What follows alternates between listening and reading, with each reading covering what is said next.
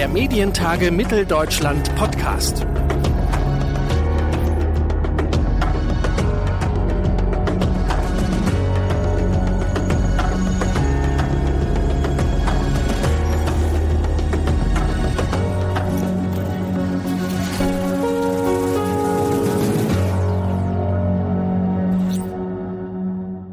Hallo und herzlich willkommen zu einer neuen Ausgabe des Medientage-Podcasts hier von der Baumwollspinnerei in Leipzig. Die Medientage 2021, sie gehen zu Ende. Wunderbares Wetter und äh, wunderbare Themen, vielfältige Themen. Wir reden zum Abschluss, wie sollte es anders sein, nicht über das, was war, sondern das, was kommen wird. Bei mir ist Christine Strobel, die Programmdirektorin der ARD. Ich sage Hallo und herzlich willkommen. Hallo. Frau Strobel, Sie haben kürzlich gesagt, lieber weniger Programm, aber dafür relevanteres. Was heißt das konkret? Ja, also auf gar keinen Fall eigentlich weniger, weil natürlich brauchen wir jedes Stück ähm, und jede Sendung, die wir ähm, bekommen, um auch unsere Zuschauerinnen und Zuschauer, unsere Nutzer zu unterhalten. Aber ich sag mal, wenn ich vor der Abwägung ähm, stehen würde und stehe vielleicht, dann, dann würde ich schon sagen, es kommt nicht darauf an, 40 Filme, 40 Dokumentarfilme, 40 Reportagen zum Thema Rechtsradikalismus zu machen, sondern vielleicht kann es auch darum gehen, die eine relevante zu machen. Und ähm, insofern so war diese Aussage gemeint. Ähm, ich glaube, es kommt darauf an, in dieser extremen, heterogenen, extrem ähm, meinungsvielfältigen Gesellschaft ähm, durchzudringen mit den Themen. Und das wird immer schwieriger, weil es immer mehr Angebote gibt. Und deswegen halte ich schon für wichtig, dass wir uns immer wieder Kräfte bündeln, fokussieren und dann eben versuchen, wirklich einen großen Aufschlag hinzukriegen und im Zweifel, nicht gerne, aber im Zweifel dann auch mal dafür was anderes zu lassen. Und geht dann Ihre Aussage, nicht jede Anstalt müsse das Gleiche machen, sondern man müsse auch bündeln können in dieselbe Richtung? Ja, wir sind ja in der ARD, haben ja das große, den großen Schatz, dass wir neuen Landesrundfunkanstalten haben, hier mit dem MDR, ein wunderbarer Sender die wir alle brauchen, die alle ähm, äh, ihre Region, ihre Lebenswelten, ihre Perspektiven abbilden. Ähm, da hat der MDR eine besondere Verantwortung, weil er natürlich große Teile von Ostdeutschland auch abdeckt und ähm, insofern ähm, ist es richtig, dass wir ähm, diese Vielfalt haben und das uns einzigartig auch macht und von allen anderen Anbietern unterscheidet. Trotzdem glaube ich, dass es ähm, auch richtig sein kann, dass nicht alle alles machen müssen, sondern sie selber für sich auch Schwerpunkte definieren, wo sie ähm, auch gezielt Nachwuchs fördern, gezielt eine Richtung aus ähm, bauen. Und deswegen ist das, worüber, äh, ist das ein Thema, worüber ich jetzt mit den Direktorinnen und Direktoren, aber auch den Intendantinnen ähm, ins Gespräch kommen will, dass wir uns da manchmal von dem Zwang befreien, in allen Themenfeldern ähm, äh, ähm, tätig sein zu müssen, sondern eher mal zu sagen, der eine macht das und dafür macht der andere das stärker. Klingt mir aber trotzdem nach einer großen Herausforderung, wenn man die Institution öffentlich-rechtlicher Rundfunk ein bisschen kennt. Denn äh, es ist ja wie in allen Institutionen etwas, was man schon hat, etwas, was man schon macht, dann loszulassen oder abzugeben, äh, gelingt ja relativ selten. Ja, deswegen setze ich auch sehr darauf, das im Miteinander zu tun. Also ich will sehr genau zuhören, wo, wo sehen denn auch die Häuser ihre Schwerpunkte. Und da wird es schon Unterschiede geben. Die einen sind setzen stärker auf die Aus, Ausrichtung in Richtung Mediathek und die anderen sagen, oh, ich bin da beim Film ganz stark oder die, die vierten sagen, mir ist das Investigative sehr, sehr wichtig. Und es heißt ja ähm, nicht, dass jemand nichts mehr machen soll, sondern es geht mehr darum, wie kommen wir zu noch mehr Durchschlagskraft, wie kommen wir zu mehr Relevanz, denn wir sind ja wahnsinnig gut überall aufgestellt. Das ist ja das äh, Wunderbare an der ARD. Ähm, aber ich möchte schon, dass wir ähm, gemeinsam erkennen, wo sind die einen stärker engagiert und wo dann auch ein bisschen weniger mhm. und vielleicht auch dieses noch stärker sich vernetzen, voneinander lernen, Best Practice Modell. Da haben wir so eine Vielfalt und da habe ich das Gefühl, ist noch nicht jeder Schatz gehoben. das sagen Sie sehr, sehr diplomatisch. Wenn wir jetzt äh, voneinander lernen als Stichwort nehmen oder auch Best Practice und auch wenn Sie sagen, nicht jeder muss unbedingt immer dasselbe machen und vom gleichen noch viel mehr. Äh, es gibt ja im Moment auch Stimmen, die ARD und ZDF, also den öffentlich-rechtlichen Rundfunk an sich, nochmal betrachten. Wie würden Sie sagen, soll sich das erste vom ZDF unterscheiden? Also ich sag mal so, das erste ähm, ist für mich ein Programm, das wichtige Programm im Linearen. Ich schaue viel mehr auf unsere, ähm, unsere Familie und das ist die ARD in Summe. Dazu gehört die ARD-Mediathek, dazu gehören die Spartenkanäle und da machen wir einiges gemeinsam mit dem ZDF und das ist auch gut so. Ich glaube aber schon, dass es extrem wichtig ist, dass wir im öffentlich-rechtlichen ähm, Angebot diese, diese Zweigleisigkeit haben. Wir haben eine gewisse Historie in Deutschland und wir sind immer gut gefahren damit in Sachen Meinungsvielfalt, auch in Sachen Konkurrenz. Ähm, bei allem, was wir miteinander machen können, bin ich auch dafür, das zu tun und auch gerne mehr gemeinsam. Wir sind im Sport sehr vernetzt. Wir machen, das wissen Sie, Morgenmagazin äh, zusammen. Wir äh, sprechen uns und können uns sicher noch besser absprechen, äh, manchmal in der Sendeplanung. Äh, wir teilen uns die Berichterstattung bei royalen Ereignissen und ähnlichem. Das finde ich wichtig, bin ich auch dafür, es weiter auszubauen. Und trotzdem glaube ich, ist Deutschland, sind wir alle auch als Zuschauerinnen, Zuschauer, als Nutzer damit gut gefahren, dass es das ZDF mit seinen Stärken und Schwächen gibt und dass es die ARD mit ihrer regionalen und das ist wirklich dieses besondere Verankerung in den in den in dem Vorortsein in diesem wir sind bei den Menschen ähm, in den jeweiligen Bundesländern ähm, und das ist unsere Besonderheit und das beides nebeneinander zu haben bringt Meinungsvielfalt ähm, bringt Konkurrenz und tut Deutschland verdammt gut Gehen denn die Gemeinsamkeiten oder die Zusammenarbeit so weit, dass Sie sagen würden, die Fragen, die im Moment gestellt werden in Richtung einer gemeinsamen Mediathek mit äh, von ARD und ZDF, das geht in die richtige Richtung oder sind Sie eher der Meinung, dass das auch in Zukunft zwei getrennte Angebote sein sollten?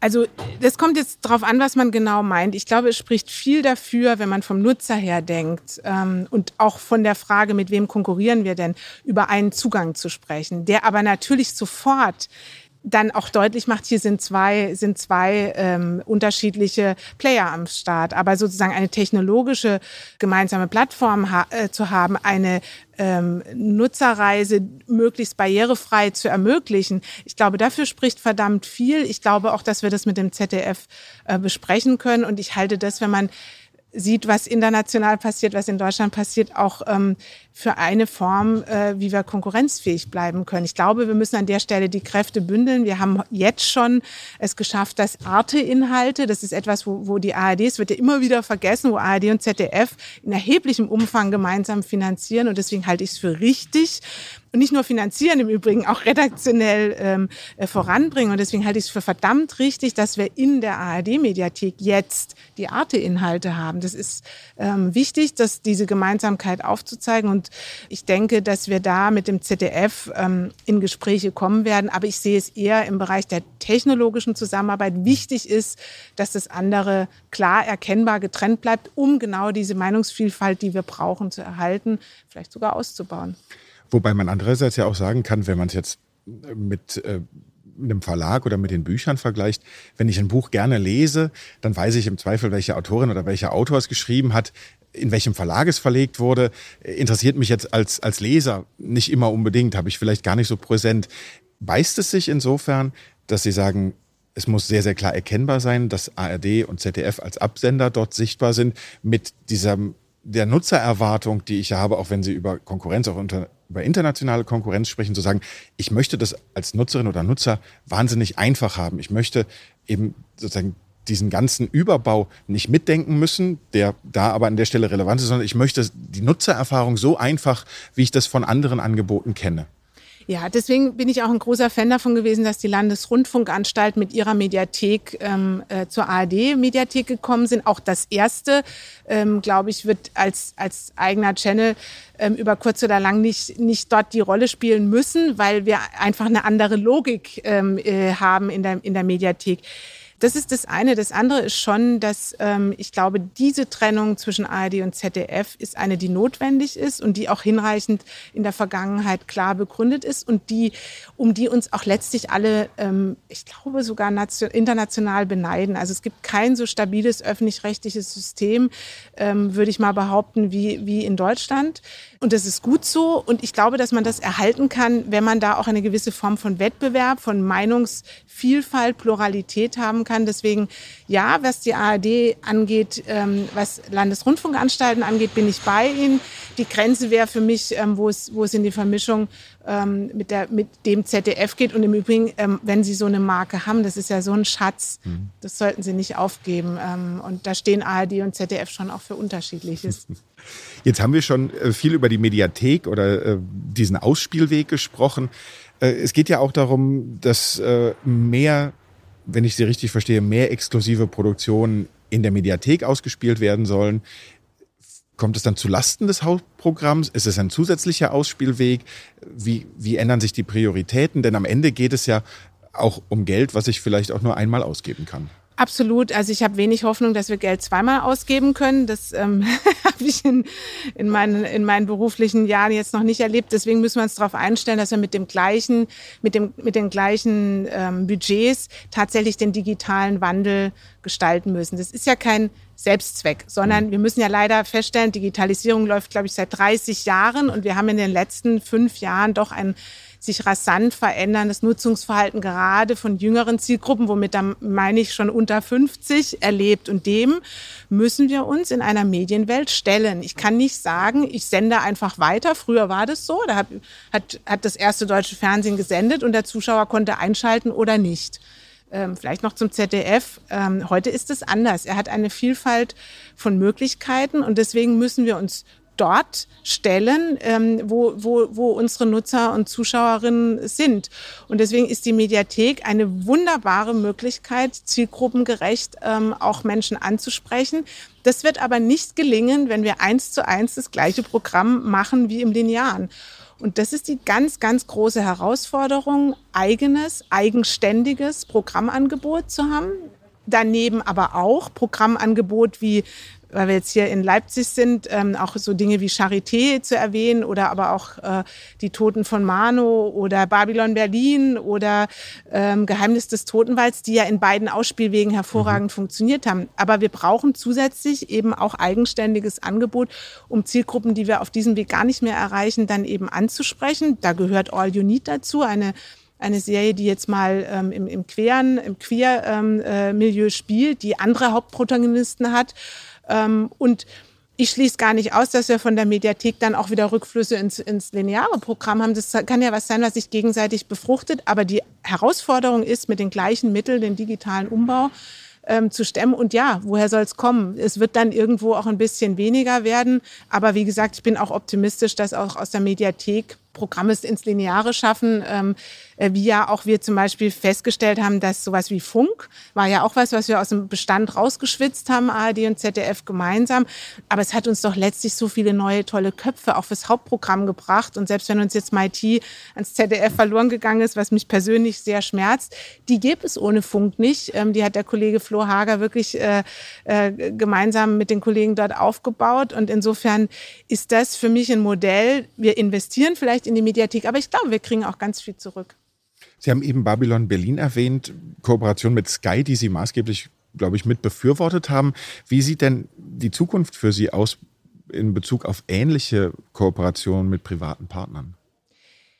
Ja, also ähm, Babylon äh, Berlin war damals eine Sondersituation, weil es darum ging, ich sag mal, international auch deutlich zu machen, dass solche Produktionen aus Deutschland entstehen können heraus. Also es war schon eine Besonderheit, dass wir es geschafft haben, knapp 50 Prozent international beziehungsweise über Förderung zu finanzieren.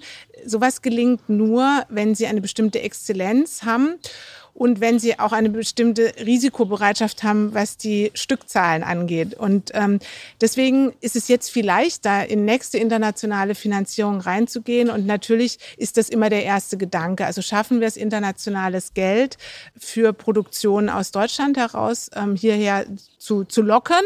Ähm, das wäre mein erster Weg. Ähm, und, aber ich schließe dafür auch nicht ungewöhnliche Partnerschaften aus und denke einfach, äh, es ist so wichtig, dass wir auch bei allem, was wir für unser Publikum hier tun, nie aus dem Blick verlieren, dass wir ja in Deutschland, auch in Europa eine Geschichte zu erzählen haben, dass wir ein Gesellschaftsbild zu erzählen haben. Und das sollten wir auch von uns erzählt in die Welt raussenden, weil ich glaube, auch damit prägt man Gesellschaften.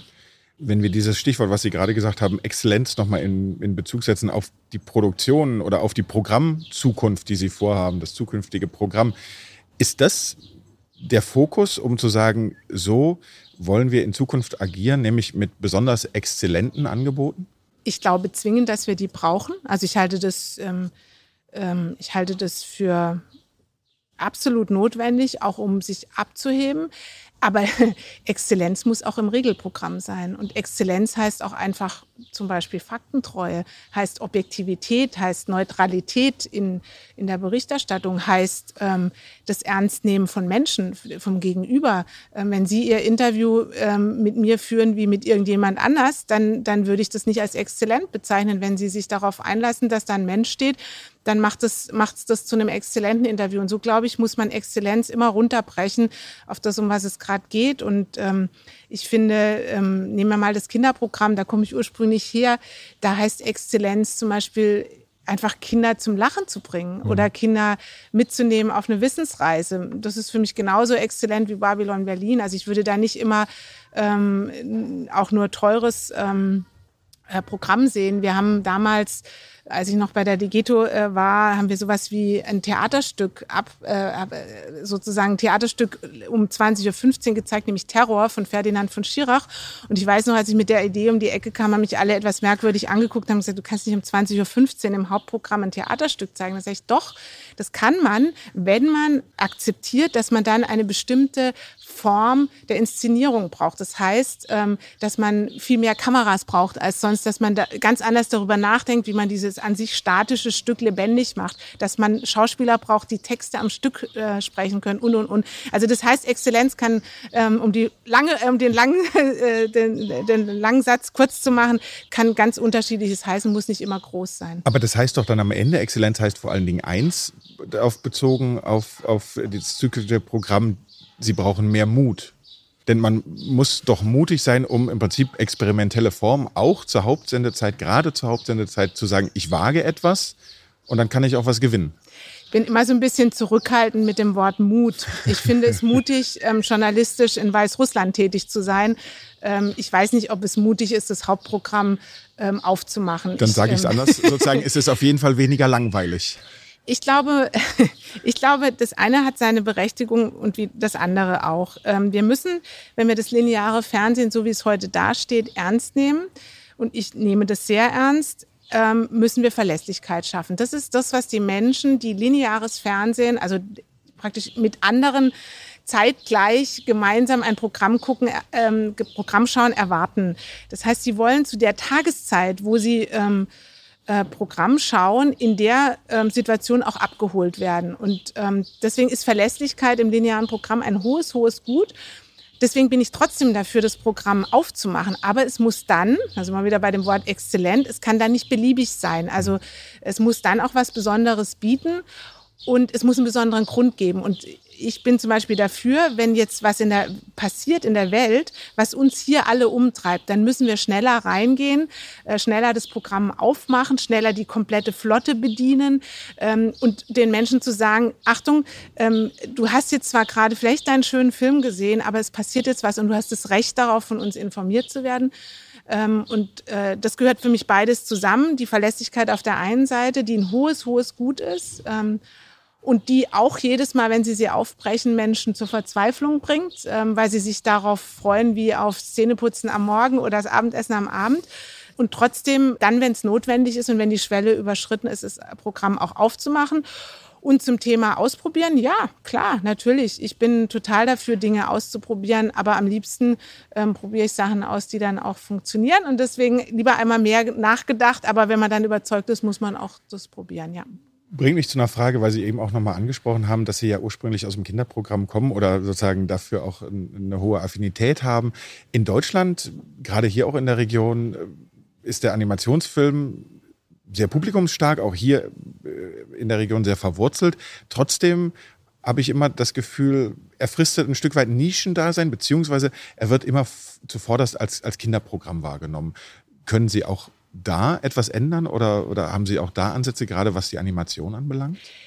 Also ähm, erstens mal, weil wir, ja, Leipzig nicht weit von Erfurt weg ist, ich habe eine wirklich große Leidenschaft für den Kinderkanal. Das ist, äh, und auch gerade, dass der in Erfurt ist und dass das der MDR so intensiv ähm, als, als auch einen Bereich betrachtet, wo man sich ständig weiterentwickeln muss. Äh, wir haben jetzt äh, gerade, glaube ich, in der Corona-Zeit, was da an Kinderangeboten, nicht nur über den Kika, sondern auch über die Themenwelten in der ARD-Mediathek angeboten worden ist, war beispielhaft. Jetzt haben wir noch mal zusammengefasst, was es an Lernangeboten gibt. Ich weiß, ich beantworte Ihre Frage nicht, aber das ist mir einfach wichtig, weil, ähm, weil natürlich die Kinder alleine zu Hause sich zum Teil beschäftigen mussten. Und dann ist mir es lieber, um das auch zu sagen, jetzt komme ich zur Animation, sie sind bei uns, sie werden ähm, bei uns ähm, äh, integrierend, sinnstiftend, äh, unterhalten im besten Sinne, als sie schauen ähm, asiatische Animation oder amerikanische Animation, wo es halt dann doch oft ähm, der eine den anderen massakriert oder sonst was passiert. Ähm, Animation für Erwachsene ist in Deutschland was Ungeübtes, das muss man ganz klar sehen, ist ein, ein Thema, was mit sehr viel Aufwand, finanziellem Aufwand betrieben werden muss, ähm, und um es um, um zu realisieren, weil wir da einfach mit den ganz großen amerikanischen Playern konkurrieren müssen. Ähm, insofern bin ich da ein bisschen zurückhaltend, zu viel Hoffnung zu machen. Ich ähm, bin nicht sicher, ob uns das ähm, auf Strecke gelingen wird.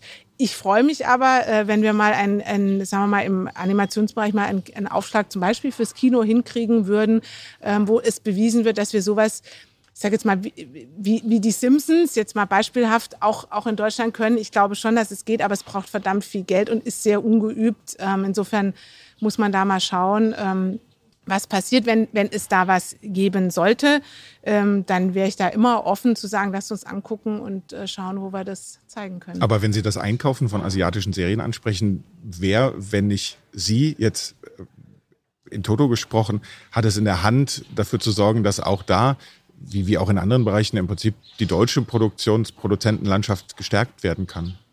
Also ich glaube, da, da ähm, ist ganz viel passiert in den letzten Jahren und tut sich ganz viel. Aber auch da, Geld ist endlich und Animation ist halt einfach extrem teuer und äh, wir schaffen es bisher noch nicht aus Deutschland heraus, Animation äh, mit internationalem Geld auf den Weg zu bringen. Das ist, glaube ich, noch nicht so richtig ähm, gelungen. Ich habe selber mal eine Animationsserie auf den Weg gebracht, äh, Tigerentenbande. Deswegen weiß ich noch ungefähr, was das für ein Kraftakt ist. Ähm, hier ist Marco Polo entstanden, äh, großartiges Werk. Aber das sind, das sind immer Herausforderungen. Ich bin da sehr dafür. Ähm, aber es muss halt am Ende auch finanzierbar sein. Eine abschließende Frage, wo wir jetzt äh, sozusagen über verschiedene Generationen und zum Schluss über die Kinder gesprochen haben. Haben Sie manchmal das Gefühl, die unterschiedlichen Generationen von Zuschauern werden so in der Diskussion um den öffentlich-rechtlichen Rundfunk gegeneinander ausgespielt? Nein. Also den Eindruck habe ich nicht, ähm, insbesondere weil wir gerade von Kinderprogrammen gesprochen haben. Wir haben bei den älteren Menschen eine extrem hohe Zugewandtheit, eine extreme Steig also da steigern sich die, die äh, Sehdauern pro Tag. Ähm, Gleichzeitig sehen wir, dass ähm, Ältere auch verstärkt die Mediathek über den roten Knopf nutzen. Das ist ja wirklich das schönste Instrument, das es überhaupt gibt, weil es so simpel ist, wenn der Fernseher mit dem Internet angeschlossen ist, einfach auf den roten Knopf zu gucken und dann in diese ganze Welt einzutauchen, was einen noch interessiert. Deswegen glaube ich das nicht, dass sie gegeneinander ausgespielt wird. Was aber schon richtig ist und worum wir uns wirklich kümmern müssen, ist, dass wir Zielgruppen haben, nicht die Kinder, aber die etwas Älteren, die wir nicht in dem Ausmaße mehr mit linearem Fernsehen ansprechen werden können, einfach weil sie nicht mehr Lust haben, sich auf dieses, was Ältere gewohnt sind, ähm, einzulassen, also zu einer bestimmten Zeit Dinge anzuschauen. Und deswegen müssen wir, meine feste Überzeugung, um diese Zielgruppen zu gewinnen, und das ist unser Auftrag, da gibt es gar kein Gegeneinander, sondern es ist ein Teil des Auftrags, müssen wir auf äh, On-Demand setzen und müssen dort sein, wo die Leute sind und sie dort abholen, sei es per App, sei es ähm, äh, in der Mediathek oder sei es auch mit Nachrichtenangeboten auf Social Media. Sagt Christine Strobel, die ARD-Programmdirektorin im Podcast der Medientage. Und ich sage vielen herzlichen Dank für das Gespräch und für die Zeit. Danke Ihnen. Dankeschön. Der Medientage Mitteldeutschland Podcast.